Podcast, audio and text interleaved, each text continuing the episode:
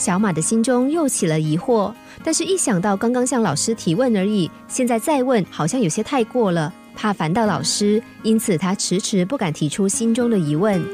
可是困惑的脸是藏不住的，老师很快就发现小马纠结的脸，于是老师上前问小马还有什么问题。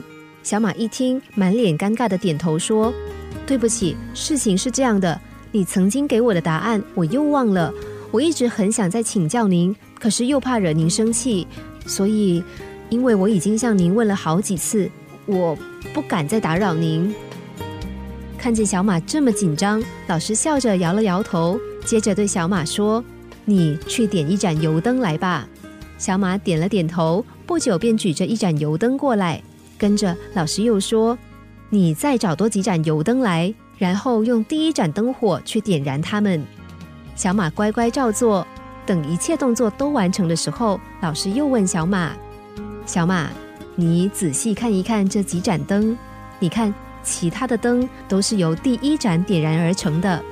我问你，第一盏灯的光芒有变弱，或者是变得暗淡吗？”小马摇了摇头说：“没有。”老师体贴的说：“同理可证，不论你问多少次，我也不会有任何损失啊。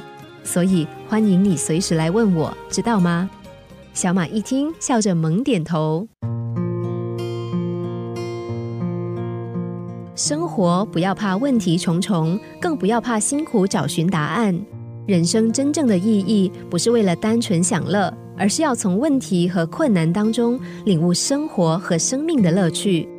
所以，别怕一问再问，引人烦恼。因为这比起一知半解、一再犯错，反而更能够减轻他们的困扰，也更能获得人们的体谅。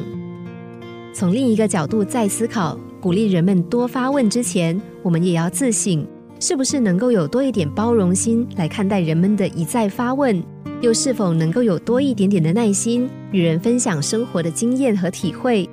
或许从和他人的提问中互相分享，无形中也增加自己更多生命的智慧。如此利人益己的事，不是让生活更添风采吗？